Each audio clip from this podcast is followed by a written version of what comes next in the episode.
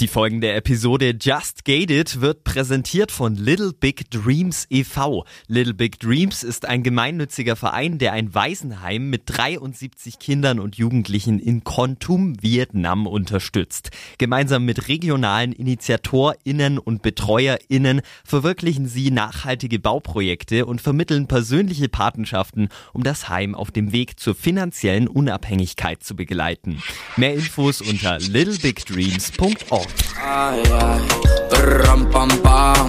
Just Gated. Der Podcast mit Shannon Gede.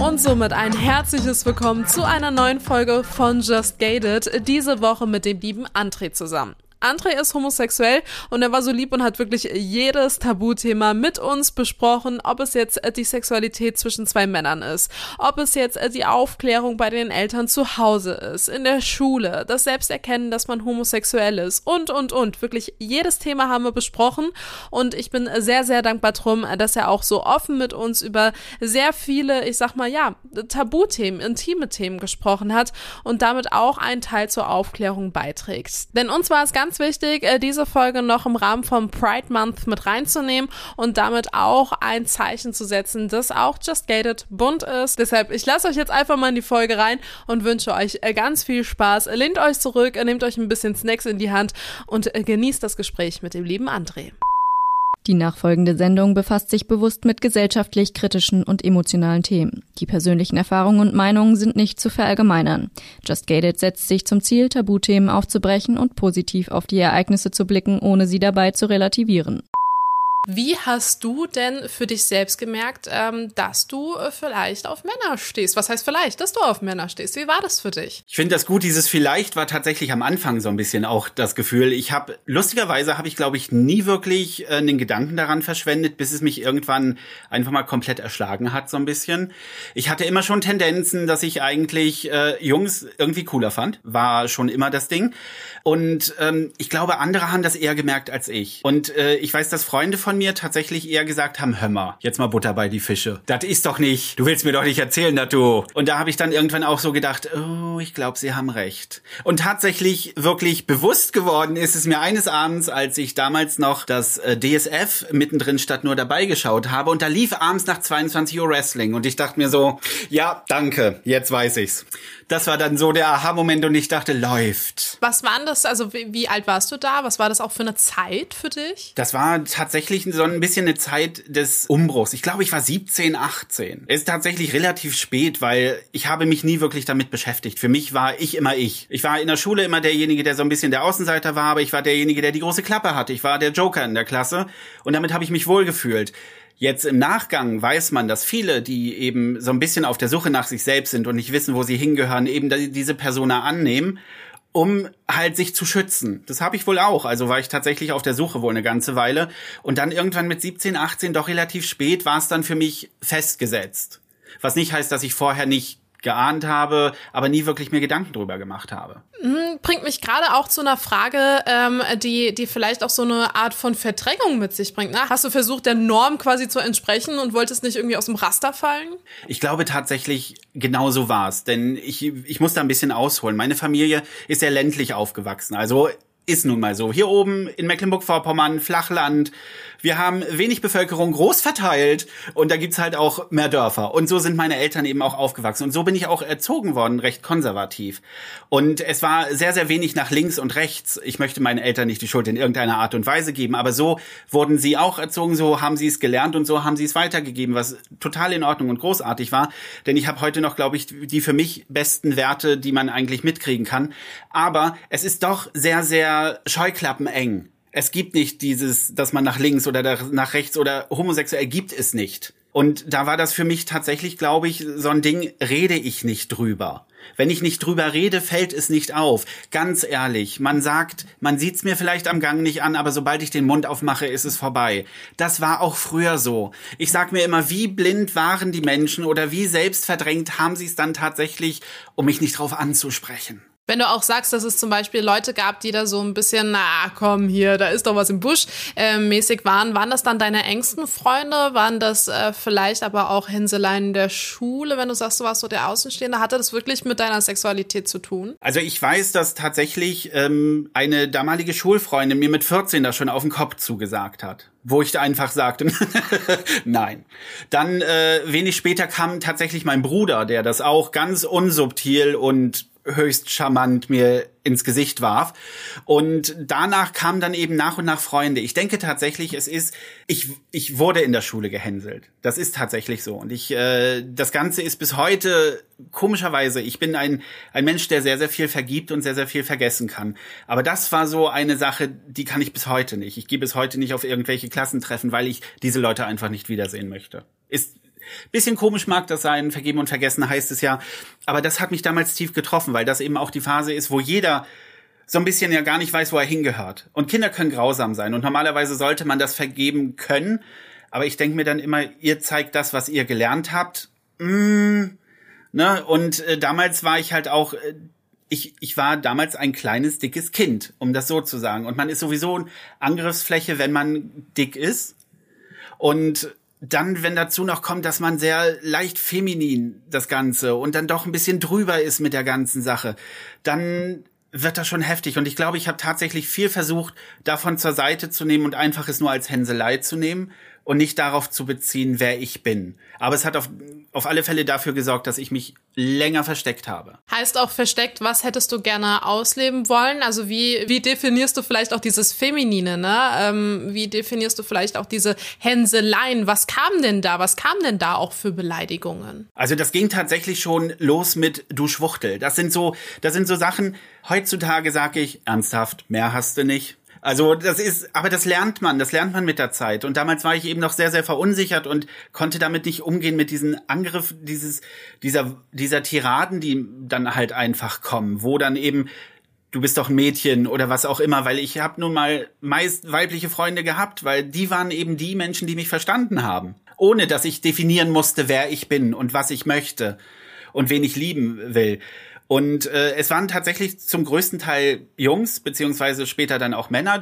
Sowas ist eben, mh, hm, das, das, das sind Gefühle, die es in dir auslöst, wenn du selbst schon nicht weißt, wo du hingehörst. Und die dich wie so ein Jojo oder besser gesagt wie so ein Flomi immer von einer Ecke in die andere drängen und du dann halt dastehst und sagst, was soll ich eigentlich noch machen? Wer bin ich?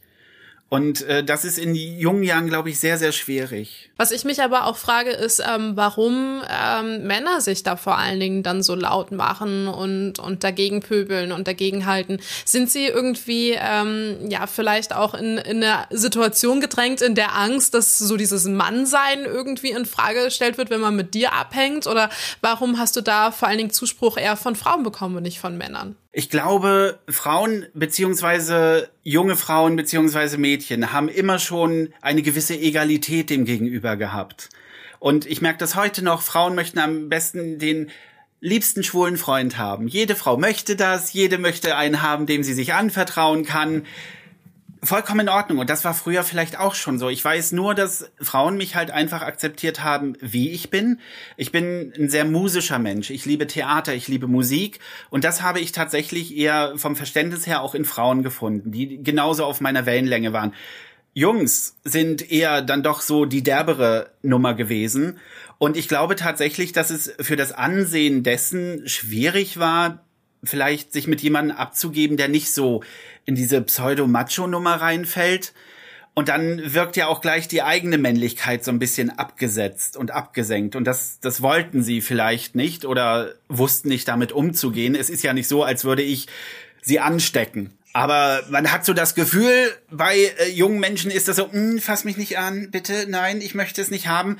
Und vielleicht lief es tatsächlich so, ich kann es nicht genau, ähm, ich kann es nicht genau auf den Punkt bringen, was es ist, aber ich kann es einfach vielleicht als selbst eigene Angst mit dem Ganzen umzugehen so im Nachhinein, im Rückblick her. Man sagt ja viel, dass äh, es gibt ja dieses Klischee und diese wunderbare Idee, dass äh, die heterosexuellen Männer, die am lautesten schreien gegen Homosexuelle, sind eigentlich die, die ganz tief im Innern auch nur das möchten. Finde ich ein bisschen fraglich, aber wenn man das so im Nachgang sieht, äh, was auch aus so zwei, dreien geworden ist, sag ich, hm, im Endeffekt äh, stimmt das vielleicht doch ein bisschen. Interessant dann aber auch zu beobachten, ne? wenn man das so aus der Ferne, so aus seinem kleinen Kämmerchen mal guckt, was machen die jetzt so und dann Züge erkennt, die man selbst kennt. Ne? Mhm. Ich saß da mit dem Prosecco und hab mir gedacht, sehr gut. Sehr schön. Wie haben denn äh, deine Eltern da gesessen? Auch mit einem Prosecco und haben geklatscht, als du dich geoutet hast, zu denen gegangen bist oder das Bild im Kopf? oh, da hat's mich doch ganz kurz rausgehauen. Siehst du, da kommen mir direkt die Tränen. Also meine, meine, also ich kann dir ganz ehrlich sagen, meine Eltern waren, ähm, was das betrifft, meine größte Panik, die ich hatte. Und ähm, tatsächlich mein Vater noch mehr als meine Mutter. Man muss bedenken, meine Eltern waren schon ein bisschen was älter, als ich ihnen das gesagt habe. Und wir kommen wieder auf dieses Dorf zurück, wo es so etwas nicht gab. Und ich habe dann eines Abends mich äh, zu meiner Mutter ins Wohnzimmer gesetzt und habe gesagt, du Mutti, ich habe da ein Problem. Und meine Mutter fing kreativ damit an, brauchst du Geld? Nein. Nimmst du Drogen? Nein. Hast du jemanden geschwängert? Nein. Ähm, so ging das dann so ein paar Minuten weiter, bis sie dann irgendwann meinte, bist du schwul? Und ich so, ja.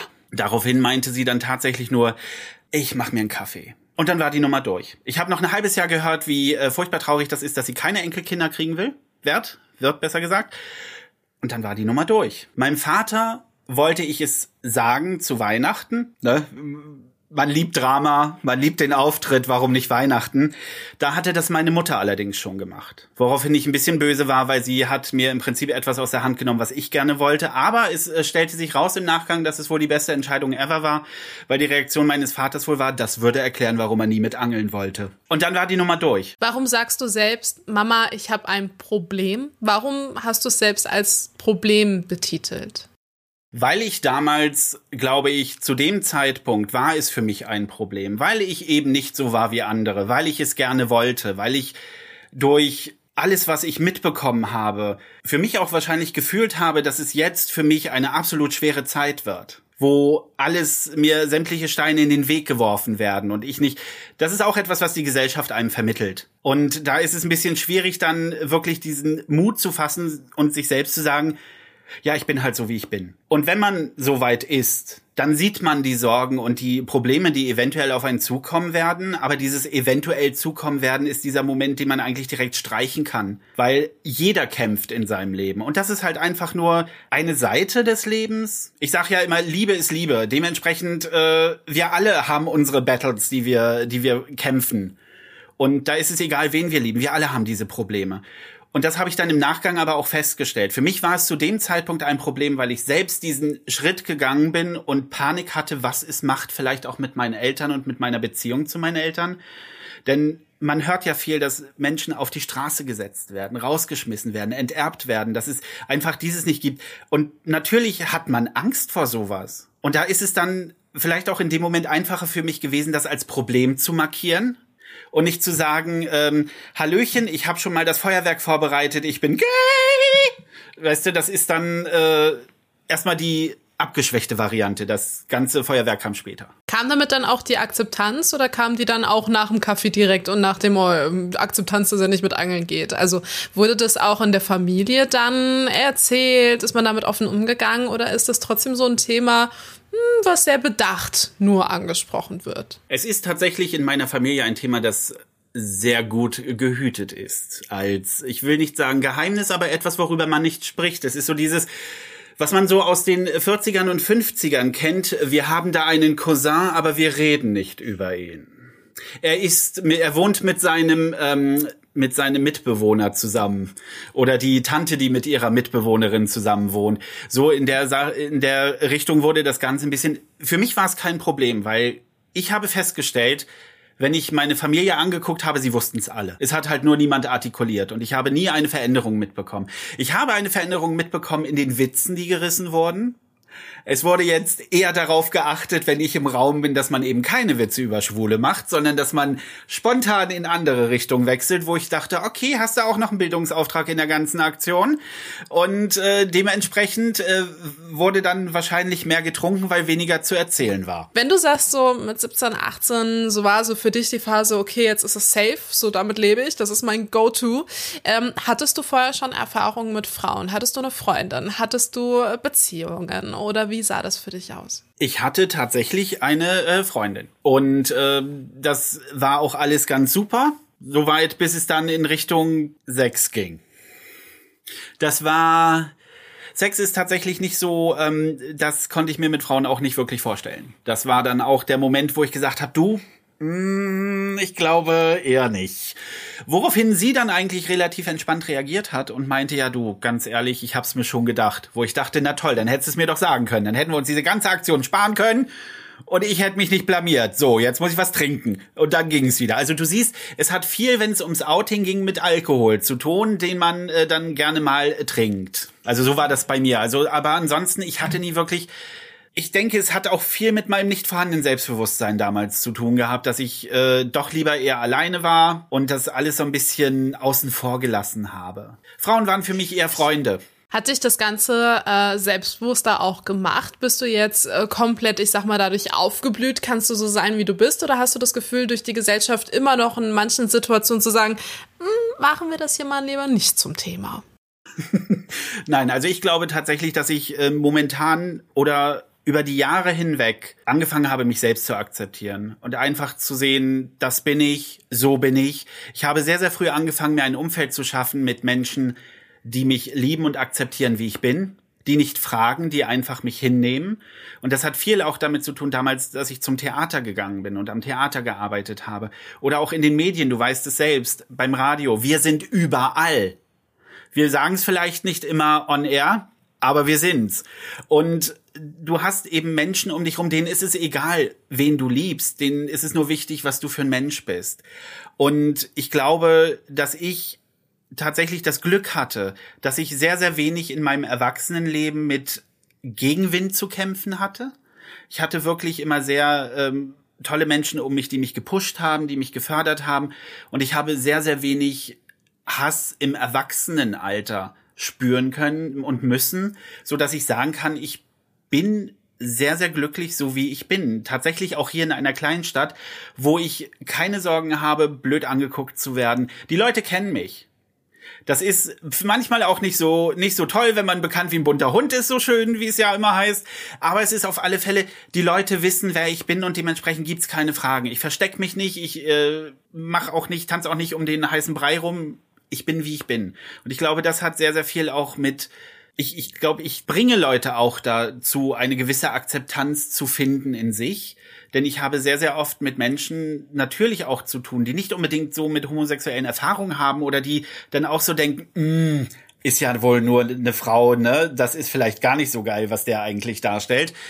Ist aber tatsächlich im Nachhinein habe ich festgestellt, dass viele von diesen Menschen einfach nur äh, eine gewisse, eine, einen gewissen Moment einfach brauchen, um zu verstehen, was ist das. Man muss einfach nur kommunizieren. Und diese Menschen haben Fragen, sie verstehen Sachen nicht. Und dann sage ich immer, ja, dann fragt mich halt. Dann fragt mich, ich versuche es euch zu erklären und dann schauen wir weiter. Wenn ihr mich dann noch nicht mögt, dann ist es euer Problem, nicht meins. Man sieht ja immer wieder auf, auf Social Media, Outing hier, Outing da, YouTube-Videos, wie sich irgendwie Leute das so groß titulieren. Ne? Hier ist mein Outing, alle schreien, yippie oder wow, wie mutig mutig. Ne? Mutig ist dann auch immer ein schnelles Wort, was damit kommt. Warum ist es denn überhaupt noch so mutig in der heutigen Gesellschaft, sich zu outen? Warum ist Outing überhaupt noch ein Thema? Ich meine, äh, jeder Heterosexuelle schreibt ja auch nicht in sein Profil, wuhu, ich stehe auf Männer, so, ne? Oder auch Frauen. Ähm, das ist ja überhaupt kein Thema. Da würden alle so denken, yo, und jetzt, das bockt halt keinen, so, ne? Danke Aber bei euch, Info. genau, danke für die Info. Aber ähm, warum ist das noch so ein Thema? Ich habe, ganz ehrlich, bei, wenn ich diese Sache Sachen sehe, ich glaube, es ist oft, es ist oft einfach ein Moment, für, vor allem wenn wir jetzt über YouTube reden und viele äh, Social Media Influencer, die es als Methode nehmen, um mehr äh, Reichweite zu greifen. Viele von denen, da bin ich mir sicher, haben ihr eigenes Outing schon längst hinter sich. Da ist, das ist alles schon gelaufen, das ist alles hinter den Kulissen gelaufen, denn ich glaube nicht, dass jemand direkt online geht und sagt, ich bin gay, ohne das vorher nicht in irgendeiner Art und Weise unter Freunden, in der Familie auch äh, in irgendeiner Art und Weise besprochen zu haben. Ich denke tatsächlich, oftmals ist es so. Und ich denke aber auch, dass viele das für eine gewisse Art von Verarbeitung nehmen. Denn dieses positive Feedback, was man bekommt, beflügelt einen zu sehen, okay, ich bin kein, kein Mensch, der falsch ist. Ich bin kein Mensch, der schlecht ist. Ich bin auf dem richtigen Weg. Und ich glaube, das ist für viele auch so ein bisschen, dass, dass man das, das nicht unbedingt das Ego beflügelt, aber so diese Selbstakzeptanz noch so ein bisschen nachholt für sich. Also so sehe ich, dass das, dass das Ganze überhaupt noch ein Thema ist. Ja, du, ganz ehrlich. Für mich ist es schon seit Ewigkeiten kein Thema mehr. Ich applaudiere jedem, der es tut. Und ich, äh, ich bin, ich bin glücklich für jeden, der, der selbst akzeptiert, dass er liebt, wen er liebt. Ob nun homosexuell, bisexuell, pansexuell, ähm, polyamor, je nachdem, was auch immer. Lebt eure Wahrheit. Das ist das Beste, was ihr machen könnt und liebt euch so, wie ihr seid und liebt die Menschen, die ihr lieben wollt. Denn ich glaube, das Wichtigste ist die Selbstakzeptanz. Das ist es. Wenn du mit dir selbst zufrieden bist und selbst sagst, ja, geht, ich reduziere mich nicht nur darauf. Es gibt so viel anderes, was, was mich ausmacht. Dann ist der, der beste Schritt getan. Bei solchen Sachen gibt es aber auch, und wir haben ja auch zum Beispiel eine Folge mit einem polyamoren ähm, Trio quasi gehabt. Ähm, da gibt es aber auch schnell von der, ich sag's jetzt mal verallgemeinernd, obwohl man das ja nicht machen soll, ne, Gesellschaft. ähm, gibt es ja oft dann äh, die, die Fragen oder die Andeutung von wegen, ah, da muss doch irgendwas passiert sein. Hast du ein Trauma? Ist irgendwas passiert? Ist es eine Fehlentwicklung? Ne? Ähm, wieso kommt man überhaupt auf solche Gedanken? Als wäre hetero das einzigst Normale und alles drumherum drumherum ist total komisch und da muss es irgendwie ein Trauma, einen psychologischen Hintergrund haben. Kannst du dir das erklären? Es ist tatsächlich eine Sache, die ich glaube, die verstärkt in den früheren Jahrzehnten immer noch da war. Wir, wir, wenn wir einfach mal schauen, die, ähm, die Jugend wollte ich gerade sagen, oh mein Gott, ich klinge so alt. Ich klinge so alt, wenn ich das sage. Aber die Generation, die jetzt heranwächst, wenn man, wenn man sieht, mit wie viel mit wie vielen verschiedenen Sachen sie konfrontiert werden und wie sie damit umgehen. Wenn man sieht, wie eben die Generation jetzt mit Homosexualität, mit Pansexualität und allem umgeht, dann sieht man, da kommt was nach, was entspannter ist. Ich möchte auch ein RuPaul's Drag Race äh, ranziehen als Beispiel, was für sehr, sehr viel Akzeptanz auch unter heterosexuellen Menschen einfach sorgt, weil es normalisiert wenn man mal, wenn man sich jetzt, großer Diskurs, wenn man sich Comedy-Serien aus den 90ern anschaut, war der Schwule immer nur Mittel zum Zweck. Es gab immer nur HIV-Drama, es gab immer nur, er war overly effeminate, das heißt, er hat wirklich nur einen auf Frau gemacht, oder er war das Ende des Jokes. So war das. Und dieses, diese Normalisierung, die in den letzten 20 Jahren eingesetzt hat, glaube ich, bringt uns so, so viel auch weg von diesem Denken, dass ja etwas passiert sein muss in der Kindheit. Ich hatte eine großartige Kindheit. Ich kann sagen, nee, sorry, bei mir war alles geil. Denn ich, ich, ich verstehe, ich verstehe tatsächlich diese, früher kann ich mir vorstellen, dass es Unwissenheit war. Dass man gedacht hat, es muss doch ein Trauma gegeben haben. Aber wir sind, glaube ich, mittlerweile angekommen, dass wir sagen, Liebe ist Liebe. Liebe, wen du willst. Und warum muss was, warum muss was schiefgegangen sein, nur weil ich liebe, wen ich liebe? Weil du liebst einen Mann. Ist da bei dir, hast du in der Kindheit nie zum Beispiel Zähne verloren? Bist du nie auf die Knie? Hast du dir nie die Knie aufgeschlagen? Ist bei dir auch alles okay gewesen?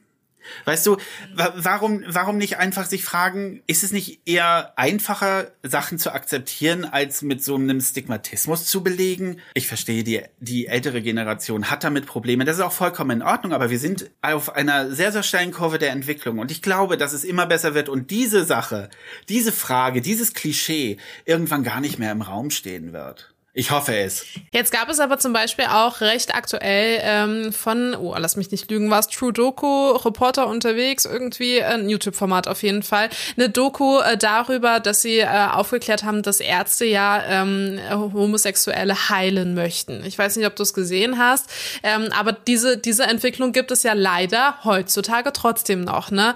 Und dann irgendwie Tiefentherapien machen und du bist krank, komm zu mir, ne? Ich kann dich heilen. Das ist ja komplett auch noch eine Bewegung, die, die eben nicht nur aus den früheren Jahrzehnten raus entwickelt, sondern halt heute brandaktuell ist. Auch Demos, ne? Warum gibt es denn die ganzen Gegenbewegungen, wo Homosexuelle auch sagen, hey, wir sind hier, ne, reißt die Flaggen hoch mit den ganzen bunten Farben äh, und macht euch stark für uns. Irgendwoher kommt ja trotzdem noch der Gegenwind. Also da muss ich ganz ehrlich sagen, da kriege ich so einen dicken Hals und möchte am liebsten mir so einen Arzt schnappen, ihn schütteln und sagen, was ist mit dir bitte schön nicht richtig? Ärzte, von denen man doch ausgeht, dass sie, sie haben studiert. Sie sind doch weltoffen. Sie haben doch ein bisschen, bisschen Hirn mitgekriegt und ein bisschen Verstand. Was ist bei euch schiefgelaufen? Warum? Für mich ist das, erstens ist es Quälerei. Das ist eine Missachtung eine Missachtung äh, eines Menschen, mehrerer Menschen. Und was erlaubt sich ein fremder Mensch in meine in mein Leben einzugreifen. Der, der Arzt ist bitte entweder für meine Psyche, meine Organe oder was auch immer zuständig, aber bitte nicht darum zu klären, wen ich lieben darf und wen ich lieben kann. Und ich glaube einfach, dass es solche Menschen gibt, solche Ärzte, hat damit zu tun, dass es immer noch Familien gibt, die eben Probleme damit haben. Und mir tut es so weh zu sehen, junge Menschen. Ich kenne das, wenn man Dokus aus Amerika oder was auch immer sieht, da gibt es diese, diese Camps, wo die Leute hingeschickt werden, damit sie normal gemacht werden.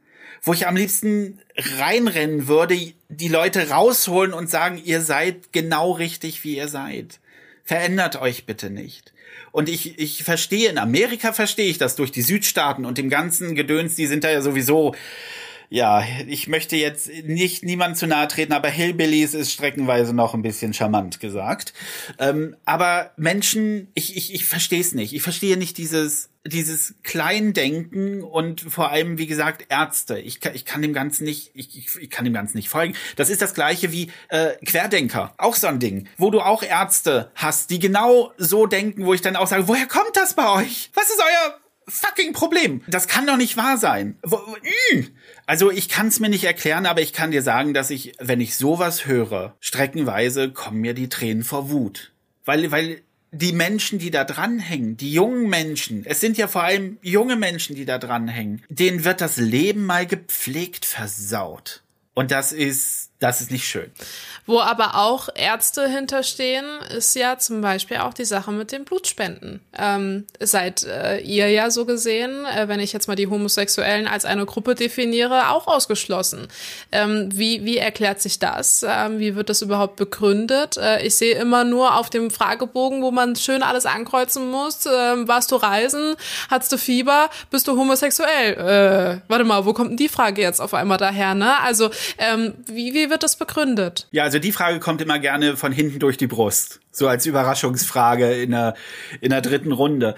Es ist tatsächlich ja so, dass ähm, bevorzugt in den 80ern und 90ern, wir müssen halt einfach auch diese ähm, The Rise of AIDS, also dieses Ganze mit diesem AIDS-Schrecken, der aufkam in den 80ern und 90ern. Es ist nun mal, die Homosexuellen werden eben als äh, Gruppe gesehen, die schneller HIV bekommen und übertragen als heterosexuelle Menschen. Ist auch fraglich, muss man an dieser Stelle auch sagen. Es gibt genug Leute, die heterosexuell sind, ohne Kondom wild durch die Gegend knallen und sich dann wundern, dass sie sich was holen. Es ist aber tatsächlich mittlerweile so, wenn, jetzt ist es so, dass äh, wenn ich ein Jahr keinen Sex habe, darf ich Blut spenden. Danke Corona, ich darf. Ich denke aber auch dadurch, dass die Tests besser geworden sind. Es ist ja, es wird ja alles immer ein bisschen jetzt besser gemacht. Es ist ja auch so, dass ähm, durch diese ganzen Testverfahren, es wird alles vereinfacht, es wird alles verschnellt und wir sind uns auch bewusster, mit Verhütung umzugehen. Also ich, ich sag mal so, die, diese ganzen Aufklärungssachen, die in meiner Jugend auch stattgefunden haben, die dann so Ende der 90er, 2000er sehr vermehrt waren, haben bei mir gefruchtet, haben auch bei vielen anderen gefruchtet. Und ich denke, dass wir irgendwann, wenn diese Entwicklung der Schnelltests, des, äh, des Sehens, ob alles in Ordnung ist, HIV-Test, wie auch immer, dass wir auch irgendwann Blut spenden können. Ich denke, es wird kommen, dass diese Grenze fallen wird. Aber ich, ich kann einfach das tatsächlich nur damit erklären, dass aus der Vergangenheit sind die Homosexuellen eben die gewesen, die als HIV-Überträger gegolten haben.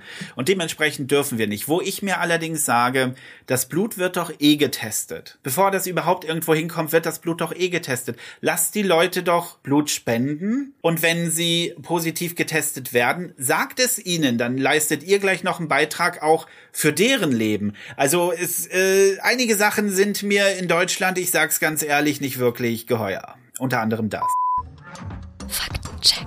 Präsentiert von Unverpackt Darmstadt Aschaffenburg. Für einige Personengruppen, darunter bisexuelle Männer und homosexuelle Männer, sind die Hürden zum Blutspenden sehr hoch. Bis 2017 war es für Männer, die gleichgeschlechtlichen Verkehr haben, komplett verboten, Blut zu spenden. Begründet wird diese Auflage damit, dass die Personengruppen ein sogenanntes sexuelles Risikoverhalten hätten. Unter sexuelles Risikoverhalten fällt zum Beispiel häufig wechselnde SexpartnerInnen oder unsafer Sex. Nach einer Neubeurteilung der Bundesärztekammer ist es für homosexuelle und bisexuelle Männer gestattet, Blut zu spenden, wenn sie zwölf Monate lang keinen Sex hatten. Diese zeitliche Einschränkung von einem Jahr als Sperrfrist ist ExpertInnen zufolge jedoch nicht medizinisch begründet. Diese Einschränkung steht stark in der Kritik, weil sie die eben genannten Personengruppen unter Generalverdacht stellt. KritikerInnen fordern, dass das persönliche Risikoverhalten vor einer Blutspende unabhängig von der sexuellen Orientierung bewertet werden sollte. Das explizite Ausschließen von homosexuellen und bisexuellen Männern fuße zudem auf homophoben Annahmen. Unter Homophobie versteht man eine Abneigung oder feindselige Einstellung gegenüber Personen, die eine homosexuelle Neigung haben. In weltweit 79 Ländern steht Homosexualität noch heute unter Strafe. Und auch in Deutschland war Homosexualität lange verboten. Im Paragraph 175 des Strafgesetzbuches wurde das Verbot von gleichgeschlechtlichen Beziehungen zwischen Männern festgehalten. Erst 1994 wurde der entsprechende Paragraph gestrichen. Wo ich mir aber auch äh, gerade die Frage stelle, wo du gesagt hast, hey, Aufklärung, auch in der Schule, äh, Sexualität, ähm, ist es da überhaupt so, dass man, äh, wenn man merkt, okay, ich glaube, ich stehe auf Männer, ähm, auch aufgeklärt wird? Also ich sage dir ganz ehrlich, dass meine Aufklärung, was Homosexualität betrifft, das Internet übernommen hat. Da bin ich sehr dankbar für. Denn Gott sei Dank hatte ich das Glück, dass das Internet irgendwann auftauchte und ich dann, tada! Wenn man mal bedenkt, dass man für die ersten Erotikfilmchen noch eine halbe Stunde warten musste, weil man mit einem 33,3 KB Modem rumhing. Mm, das war Freude. Und dann zwischendurch hoffen, dass die Eltern nicht reinkommen. Wuhu! War genau meins. Ähm, nee, also es ist tatsächlich, ich glaube, ich glaube, man müsste tatsächlich die äh, Aufklärung ein wenig breiter gestalten. Denn es ist immer noch diese, diese ganze Sache mit Adam und Eva, Mann, Frau, bla bla, haben sich lieb, äh, Vögelchen und Bienchen und Blümchen. Oh, Leute, es ist mittlerweile gibt's auch einen Haufen Bananen da draußen, die gepflückt werden müssen. Also man sollte tatsächlich mal ein bisschen nach links und rechts gucken. Ist einfach so. Wo du aber auch gerade Adam und Eva ansprichst, ähm, ist deine Familie vielleicht auch katholisch oder kannst du da auch drüber sprechen, wie vielleicht auch deine Sexualität auch mit Religion irgendwie in Konflikt geraten ist? Ist es das überhaupt? Also ich kann dazu nur sagen, meine Familie ist überhaupt in keinster Weise religiös. Also ich bin komplett ohne Religion aufgewachsen. Ich weiß aber auch, dass, äh, dass es im, ähm, im Testament, äh, so wie ich das mitbekommen habe, keinen Passus gibt, der Homosexualität äh, verdammt. Jedenfalls nicht so, wie wir sie heute sehen. Also man muss das ja alles in Relation sehen, wann das Ganze geschrieben wurde und so. Aber es gibt halt nichts, was das Ganze verteufelt, um es mal religionstechnisch direkt weiter zu benutzen. Dementsprechend finde ich es immer ein bisschen fragwürdig, wenn dann irgendwelche Leute mit der Bibel dastehen und sagen, uh, ja, da sage ich mir nur, weil ihr euch die Passagen raussucht, so wie sie euch gefallen, ist das auch nicht besser. Und seien wir mal ehrlich, Adam und Eva haben Kinder gekriegt. Wie haben die Kinder sich vermehrt? Das ist offensichtlich okay. Das ist okay, das andere nicht. Erzählt mir doch nix. Wenn ich jetzt mal ein paar Klischees aufgreifen darf, ne? Also jetzt waren wir ja schon bei der Religion, jetzt waren wir ja schon bei der Aufklärung, bei Bananen, bei Bienchen, bei Blümchen. Jetzt gehen wir mal so ein bisschen äh, in, in diese Stereotypen, Klischees rein. Und da fange ich einfach direkt mit dem an, was ich in allen also wirklich in allen Gesprächen, wo es vielleicht um Homosexuelle geht, wirklich einmal wenigstens mal fällt. Dass wirklich jeder mit jedem schon geschlafen hat. Hey, ich kenne da jemanden Homosexuellen, der wohnt in Berlin, der wohnt in Stuttgart, den kennst du doch, oder? Ihr kennt euch doch alle. Ihr wart doch schon alle bei dem einen irgendwo mal drin. Also natürlich ist es so. Wir sind alle in einer WhatsApp-Gruppe natürlich nach Region aufgeteilt und schicken uns abends immer Dickpics, ohne dass wir sie wollen. Natürlich ist es so. Jeder war schon überall, jeder hat mit jedem, ich bitte dich. Also, wenn ich, wenn ich in, reingucke, ja, Australien habe ich komplett durch durch. Also dementsprechend alles supi. Nein, natürlich nicht. Nicht jeder hat mit jedem. Es ist ja nicht so, als würden wir nur poppen wollen. Seien wir doch mal ehrlich, das wollt ihr Heteros doch auch nicht. Also, äh, ich meine, und so viel Zeit hat man auch gar nicht. Überleg mal, wenn du mit der ganzen Stadt, ich meine, gut, Nehmen wir mal Stralsund. Da, da würde ich tatsächlich innerhalb von anderthalb Tagen durchkommen, glaube ich, wenn man das so äh, sich mal anguckt. Nein, die Sache ist einfach, mh, hm, Nee, also es vor allem uns gefällt doch auch nicht jeder. Es ist ja nicht so, als würden wir nur ein Loch oder nur einen Schwanz suchen. Das, das macht ihr Heteros doch auch nicht. Ihr wollt ja auch ein bisschen mehr. Und da fallen schon mal 30 Prozent raus. Dann möchte man vielleicht noch jemanden, der ein bisschen was im Hirn hat. Uh, die nächsten 40 sind weg. Bleiben noch 30 Prozent übrig. Und 30 Prozent von 10, hm, dann muss das mit dem Alter vielleicht passen oder man muss sich sympathisch sein. Also, äh, nee. Es ist ein Klischee, dass erstens die Schwulen nur poppen wollen. Ja, ich kann es zugeben, die Phase hatte ich auch. Ist tatsächlich so. Es war eine Phase. Aber hatten wir die nicht alle? Shannon, sei mal ehrlich. Ja, auf jeden Fall. Ja. Ist doch so. Wir alle haben doch uns mal durch die Betten gehula-hupt. Und irgendwann kommt aber auch die Phase, wo man dann ein bisschen was anderes möchte. Und dann knallt man halt nicht einfach jeden, der um die Ecke kommt. Und äh, ich denke tatsächlich, es ist eins von diesen Klischees, weil Homosexuelle als sehr sexualisiert dargestellt werden, egal wie. Also wirklich sehr, sehr frei mit dem, was sie, äh, wo sie ihre, ihr Saatgut verteilen, um es mal so zu sagen.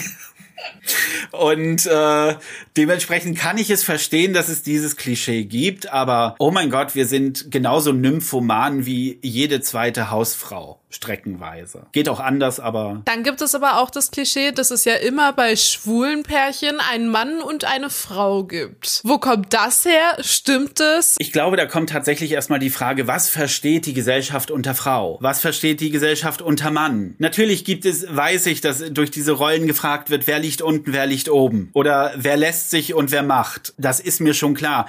Deswegen habe ich ein Problem damit, das Ganze aufzubrechen, als wer ist die Frau, wer ist der Mann.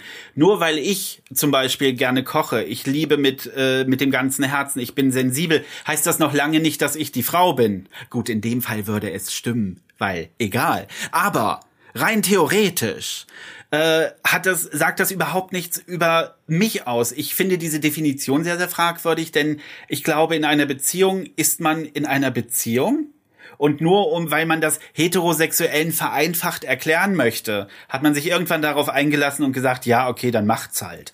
Aber ganz ehrlich, bei, ich sehe so viele heterosexuelle Beziehungen, wo die Frau für mich mehr die Hosen anhat als der Kerl. Und da kommt die Frage nicht, wo ich dann sage, Junge, trägst du den Tanga? Was? Also es ist schon äh, ne, nicht ganz so einfach. Und deswegen, das ist so eins von diesen Klischees, wo ich sage, nee, nee, raus damit. Die Nummer ist durch. Aber wie gesagt, zum vereinfachten Erklären für die letzten Hinterwäldler können wir das auch nehmen. Aber damit einher, mit dem Klischee geht ja auch die Frage, wer kleidet sich femininer? Ne? Ähm, ist da im Kleidungsstil auch irgendwas? Trägst du auf einmal Röckchen oder ähm, wie, wie stellen sich das die Leute dann auch vor? Woher kommt das Klischee? Das ist eine gute Frage. Das Klischee habe ich tatsächlich ist so mir noch gar nicht begegnet. Also äh, ich kleide mich so, wie ich mich kleide. Und ich habe auch, ich sehe selten schwule Pärchen die sich ihrer Rolle, Anführungszeichen, entsprechend kleiden. Also ich renn jetzt nicht äh, untenrum frei rum, weil ich's supi finde und weil ich denke, uh, gleich kommt er nach Hause, ich habe Essen gemacht. Das ist nee, das ist das ist tatsächlich nicht so meins und ich glaube auch, das ist eins von diesen Klischees, die irgendwann mal rausgebrochen sind, die aber in keinster Weise wirklich Fuß gefasst haben, weil also ich meine sicher, du hast es, es kommt drauf an. Ich, ich, also ich kann als Beispiel nur nehmen, eine Drag Queen kleidet sich in ihrem privaten Lebensstil nicht unbedingt auch wie eine Drag Queen. Äh, das ist auch normal Jeans, T-Shirt. Kommt aber auch immer drauf an. Es kann gerne auch mal ein Rüschchen obenrum sein. Das geht auch. Aber trotzdem ist es dann dadurch femininer oder ist es einfach nur ein Ausdruck der Persönlichkeit? Also ich finde, ich finde, das hat immer, mm, ist immer sehr, sehr knapp am, ähm, am, am wirklich Unschönen vorbei, wenn man das so macht. Welchem Klischee entsprichst du denn dann dann vielleicht auch von einem, das ich jetzt gar nicht genannt habe, ne, äh, am meisten beziehungsweise auch mit der Frage einher, ähm, welche Frage begegnet dir denn als allererstes, wo dann auch Leute irgendwie sagen, ach du bist schwul, sag mal, ist es? Äh, es ist tatsächlich so, dass äh, die Frage hattest du schon mal eine Freundin ganz, ganz oben ist. Dann kommt als nächstes, wie bereitest du dich denn auf Analverkehr vor? Weil das ist ja auch eine komplette, ist ein komplettes Programm, das da abgefeiert wird, damit man überhaupt so weit kommt. Und ja, ich entspreche tatsächlich, was das betrifft, dem Klischee. Ich bin sehr, ich bin sehr, sehr effeminate, ich bin sehr, sehr drüber mit dem Ganzen, wie ich bin. Und ja, dementsprechend bin ich auch derjenige, der in dieses Klischee der Frau vielleicht fallen würde, von der Position her, um das mal zu sagen. Also da stehe ich auch zu, das ist auch vollkommen in Ordnung. Ordnung. Das Lustige ist, mich hat noch nie jemand gefragt, wann hast du den letzten Typen geknallt, sondern ich wurde immer nur gefragt, wann ich das letzte Mal von einem Typen geknallt wurde. Vielleicht bringt das ja auch irgendeine komische Wandlung. Ja, vielleicht sollte ich da mal drüber nachdenken. Ähm, aber es ist tatsächlich so, dem Klischee entspreche ich wirklich. Und ich sage dir ganz ehrlich, ich habe, ich liebe dieses Klischee. Ich, ich provoziere es auch, weil ich einfach, weil ich einfach denke, ich möchte Leute kriegen. Und mir fällt das in meinem Job sehr, sehr oft auf. Dadurch, dass ich eine sehr, sehr große Scheuklappe, wenig Filter habe und so bin, wie ich bin. Die Leute entspannen sich so, so schnell und haben Spaß. Und das ist das für mich Wichtigste. Und ich glaube, das ist ein Stück weit auch eine Rolle, die ich habe, aber eine Rolle, die ich mir zu eigen gemacht habe, in der ich mich wohlfühle, was nicht eine Maske ist, die ich abends abnehme, sondern ich fühle mich wohl da drin, ich bin so. Ich glaube, das ist auch gesund. Ich glaube, das ist ein gesunder Lebensstil, den auch jeder einfach für sich annehmen sollte. Ne? Warum immer so versteift, warum immer so, ah, ich weiß nicht, so, so in, in einem Raster drin, um irgendjemandem zu gefallen. Ne? Ähm, das, das ist einfach viel zu sehr noch drin in vielen, vielen Köpfen. Ja, Aber ähm, umso schöner, wenn auch die, die es äh, verstanden haben, beziehungsweise da out of äh, the comfort zone gehen, ähm, das auch so weit rausschreien. das finde ich auch großartig. Und da gibt es viele Leute, die tatsächlich äh, auch meiner Chefin immer wieder sagen, wie wunderbar sie es finden, dass es einfach mal Menschen gibt, die so sind, wie sie sind und überhaupt kein Geheimnis daraus machen. Und damit wird es auch zu einem Non-Starter in der Unterhaltung, weil es, es spielt keine Rolle, weil die Leute wissen's und damit ist das Ding durch und sie wissen, okay, jetzt ist André da, damit läuft die Kiste. Wie macht man das denn mit dem Analverkehr? Wie kann man sich das vorstellen? Bist du da fünf oh. Stunden mit einem mit einem Dehnungsring oder wie, wie, kann man sich das vorstellen? Oh, herrlich. Moment, das Bild muss ich kurz aus meinem Kopf kriegen. Nee, damit muss ich jetzt leben. Das, das geht nicht. Nein, also, oi. Ähm, also, Weißt du, dass das Schöne ist, wenn man, wenn man so Pornos guckt, ob nun Heteropornos oder schwulen Pornos, es sind alle immer bereit. Es sind alle immer bereit, sämtliche Löcher zu öffnen und alles ist schön. Ja, du, ready on the go. Ich habe Termine, ich habe keine Zeit, wir müssen loslegen. Weißt du, so kommt einem das immer vor. Es ist aber im wahren Leben tatsächlich nicht so. Also für mich ist es zumal nicht so, weil ich gerne ich sag mal dahin, man isst ja auch am Tag was. Das wird ja auch verdaut. Das muss ja irgendwann auch mal raus. Da kann man nicht so einfach sagen, Heidi Witzka rein da. Da muss schon ein bisschen Vorbereitung laufen. Und das, man kann zum Beispiel spülen, ne? dass man mit, mit lauwarmem Wasser das Ganze quasi, man könnte Einlauf sagen, so ein bisschen, aber man muss halt, man möchte halt ja den Darm frei haben, damit da nichts passiert Unschönes. Man sollte übrigens auch keinen Mais vorher essen, ne? Nur falls irgendjemand mal diese tut es nicht. Mais ist eins von diesen Gemüsen, die gehen oben rein und kommen unten genauso raus. Das möchte man nicht.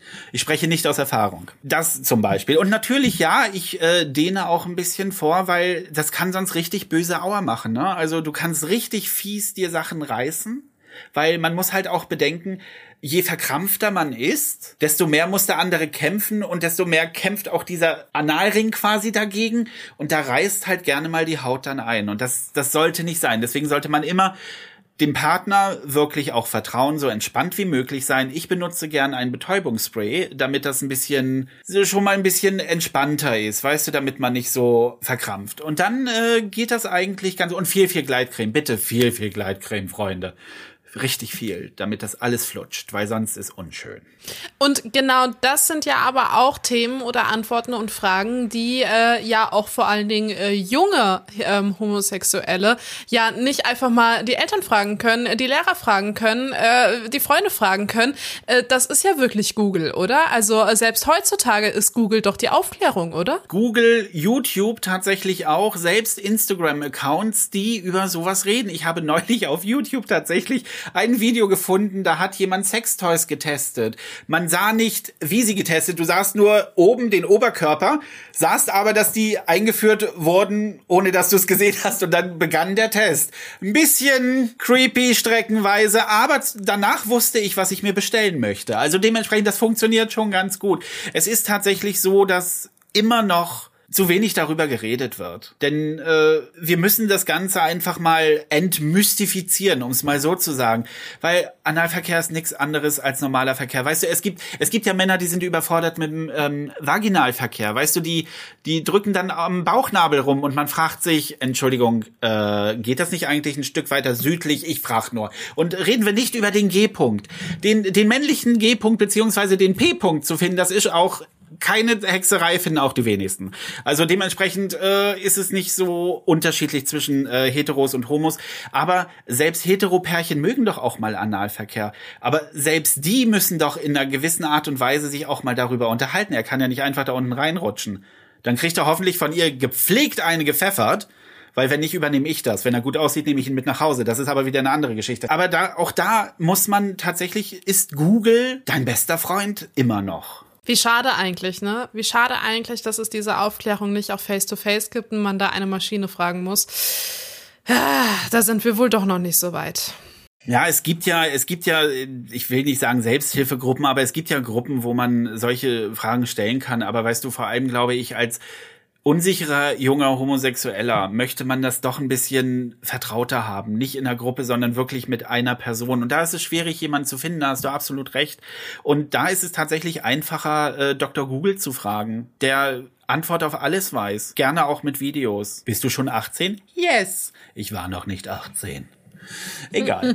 Die wenigsten. Was ist das Schönste, was dir die Homosexualität mit auf den Weg gegeben hat? Was denkst du, was du vor allen Dingen durch deine Sexualität gelernt hast, mitgenommen hast und einfach auch leben kannst? Akzeptanz absolute Akzeptanz für mich und für andere. Denn es hat mich aus einer sehr, sehr engstirnigen Welt herausgerissen und mir gezeigt, wie bunt, wie groß und wie fantastisch diese Welt ist, was für tolle Menschen es gibt, die nicht über ihre Sexualität definiert werden, sondern die einfach sind, wo man auch gar nicht die Frage stellen braucht, wen liebst du, sondern man sieht sie und man akzeptiert es. Und äh, so habe ich auch gelernt, mich zu akzeptieren. Denn ich weiß auch genau wie du, wir sind bunt, auch wenn du hetero bist. Wir sind bunt, äh, wir haben Spaß, wir akzeptieren Menschen, wie sie sind.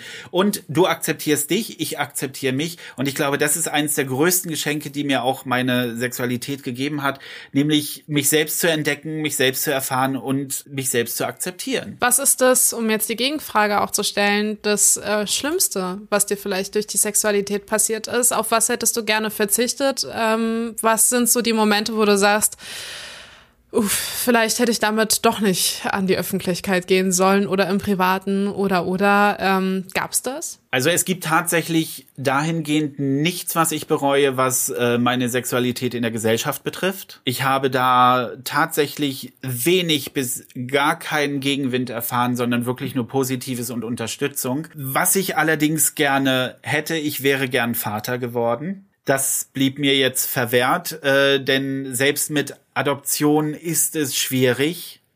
Und dazu kommt noch, dass ich Single bin, was auch schon mal das Ganze wieder erschwert. Also ich habe mich tatsächlich äh, in äh, vor ein paar Wochen noch mal sehr sehr intensiv damit beschäftigt und musste für mich auch feststellen, es wird wahrscheinlich so sein, ich werde kein Vater werden, obwohl ich das gerne würde.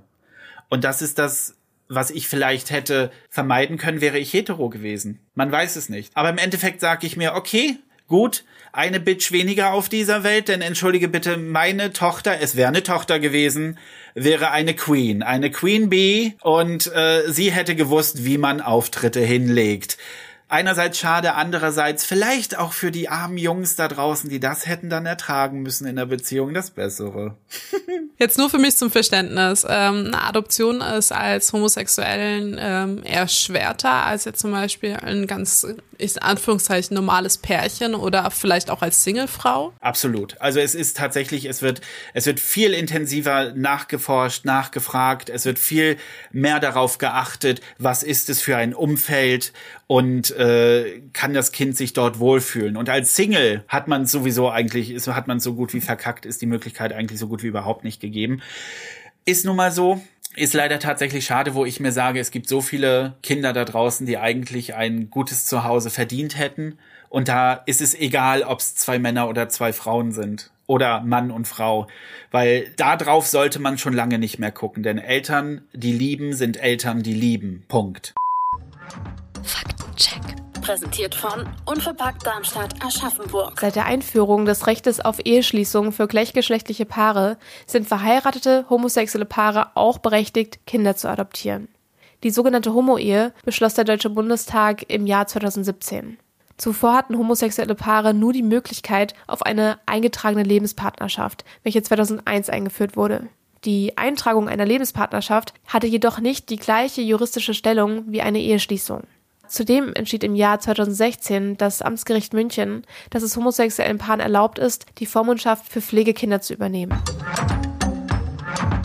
Was ist es denn, wenn jetzt jemand zugehört hat und äh, vielleicht in der Situation steckt, in der du vor deinen 17 Jahren gesteckt hast? Ähm, was würdest du ihr mitgeben? Was sind so die Worte, die du vielleicht auch dir selbst in deinem jüngeren Ich jetzt mal, wenn du ihn sehen könntest, sagen würdest? Ne? Was, was sind deine Worte an so eine Person? Das ist, das ist jetzt gerade so eine Frage, die bei RuPaul's Drag Race in der Finalrunde ja. gern gestellt wird. Das ist genau dieser Moment, wo dann ein Foto gezeigt wird. André, was möchtest du deinem 17-jährigen kleinen André? Das klingt jetzt ein bisschen komisch vor formuliert. Aber was möchtest du deinem 17-Jährigen selbst mit auf den Weg geben? Normalerweise würde ich jetzt in Tränen ausbrechen und sagen, es wird alles gut. Aber ich kann es tatsächlich einfach zusammenfassen. Es wird besser. Äh, umgebe dich mit Menschen, die dich lieben, wie du bist. Wenn es in deinem Leben Menschen gibt, die Probleme mit dir haben, dann ist die Frage, was tun sie in deinem Leben? Ähm, merke, einfach, wie viel wert du bist, denn du bist genug, du bist sehr viel wert und versuche einen Weg für dich zu finden, dass du glücklich bist und dass du merkst, was du in dieser Welt für dich erreichen möchtest und kannst und lebe dein fucking Leben. Lass es dir nicht durch Corona oder was auch immer versauen, sondern sei du selbst, werde du selbst, akzeptiere, dass du geliebt werden kannst, liebe mit vollem Herzen, frage nicht nach, tu es einfach und wenn du weinen musst, weine einfach, denn die Welt ist tatsächlich nicht immer nur schön, aber im Endeffekt ist es das Beste, dich selbst zu finden und dich selbst zu lieben. Das war unsere Folge mit dem lieben André. Um nicht zu verpassen, würde ich euch vorschlagen, uns auf Instagram zu folgen, denn da haben wir eine kunterbunte Woche mit dem lieben André geplant und äh, zwar gehen wir auch mit ihm live und werden alle Fragen von euch dort auch nochmal besprechen. Also wenn ihr jetzt noch Fragen habt, dann merkt sie euch und schaltet bei unserem Livestream ein. Und nächste Woche kann ich euch die liebe Sina vorstellen. Sina leidet unter Hypochondrie und hat ständig Angst, krank zu sein. Sie nimmt Symptome von ihrem Körper wahr, die teilweise gar nicht da sind oder nicht so stark da sind, wie sie sie annimmt und wie es ist, damit durch den Alltag zu gehen, wie oft sie beim Arzt ist und wie viele Ärzte sie überhaupt hat. Das besprechen wir nächste Woche hier bei Just Gated. Du kennst jemanden, dessen Geschichte zum Podcast passt oder möchtest selbst ein Teil von Just Gated werden? Dann schicke deine Anfrage an gaede.management at gmail.com. Das war die neue Folge von Just Gated. Auch immer montags abends ab 8 Uhr bei Yuka Radio. Yuka. Yuka Radio. Der beste Musikmix für dich. Jeden Tag neu für dich zusammengestellt. Music for you. Music for you. Nur bei Yuka Radio. Alle Infos checkst du online. yukaradio.de